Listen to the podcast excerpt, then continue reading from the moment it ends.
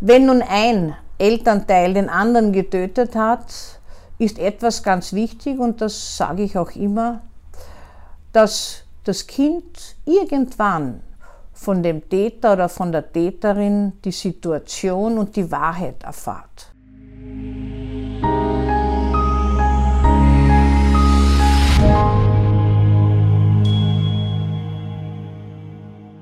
Ich werde oft gefragt, wie Kinder umgehen, wenn ein Elternteil den anderen tötet.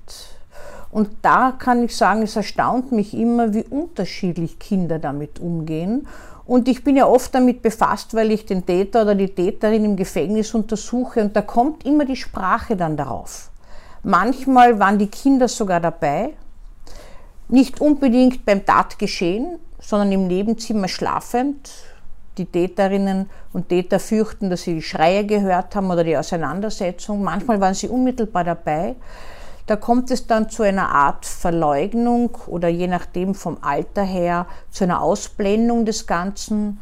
Und manchmal kommt es auch dazu, dass sich Kinder mit dem Täter, mit dem Aggressor oder mit der Täterin identifizieren.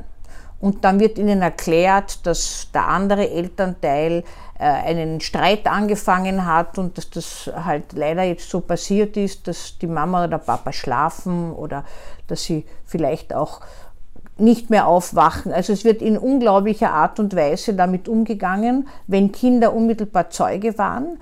Diese Kinder muss man immer stützen und auch untersuchen, auch späterhin, weil immer wieder kann später dieses Trauma aufbrechen, dass sie Gewalt ganz früh in einer ohnmächtigen Position erlitten haben. Und Kinder sind immer loyal zu beiden Elternteilen. Manchmal werden sie natürlich sozusagen infiziert von einem Elternteil, dass der andere schlecht und böse ist im Scheidungsfall und so weiter. Das ist natürlich für das Kind sehr schwierig und in der Not übernimmt es dann die Position des Elternteils, bei dem es lebt. Das sehen wir immer wieder. Wenn nun ein Elternteil den anderen getötet hat, ist etwas ganz wichtig und das sage ich auch immer, dass das Kind irgendwann von dem Täter oder von der Täterin die Situation und die Wahrheit erfahrt. Es soll nicht sein, dass nur irgendein Anverwandter oder irgendjemand einen zerknüllten Zeitungsteil nimmt und sagt, schau, das ist passiert, weißt eh und so weiter.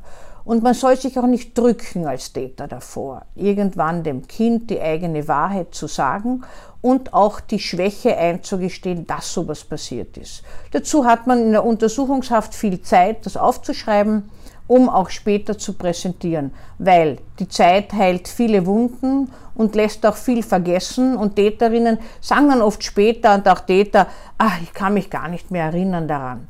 Man kann sich an solche Momente immer im Leben erinnern, wenn man muss und soll. Kinder gehen mit Eltern im Gefängnis unterschiedlich um.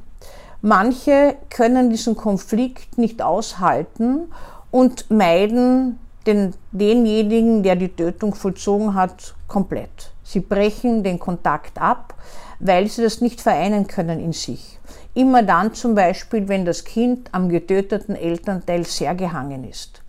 Manche kommen zu einer anderen Auffassung. Die haben das Gefühl, es ist zwar nicht richtig, was die Mutter oder der Vater gemacht hat, aber ich verstehe es. Es war einfach eine Reaktion auf viele Demütigungen, auf viele Schläge oder auf viele Erfahrungen, die unerträglich waren. Ich halt zum Papa oder zur Mama und die kommen auch ins Gefängnis in einer unglaublichen Art und Weise zugewandt und bemühen sich, denjenigen Elternteil weiter zu stützen, der völlig isoliert von den meisten Angehörigen im, äh, in einem, im Gefängnis sitzt und äh, sprechen auch über die Tat darüber.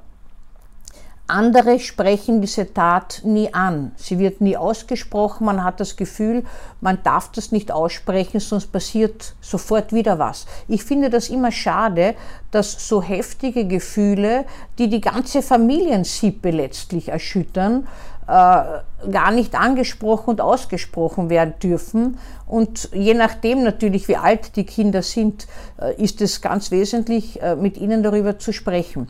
Manchmal ist es auch so, dass mehrere Kinder untereinander in Streit geraten und äh, sich nicht einigen können und auch nicht akzeptieren können, dass ein Teil der Kinder ins Gefängnis zum äh, Täter oder zur Täterin äh, geht und die, innerhalb der Familie spielt sich dann noch einmal ein enormer Konflikt ab, sodass die ganze Familie durch ein derartiges Tötungsdelikt erschüttert wird.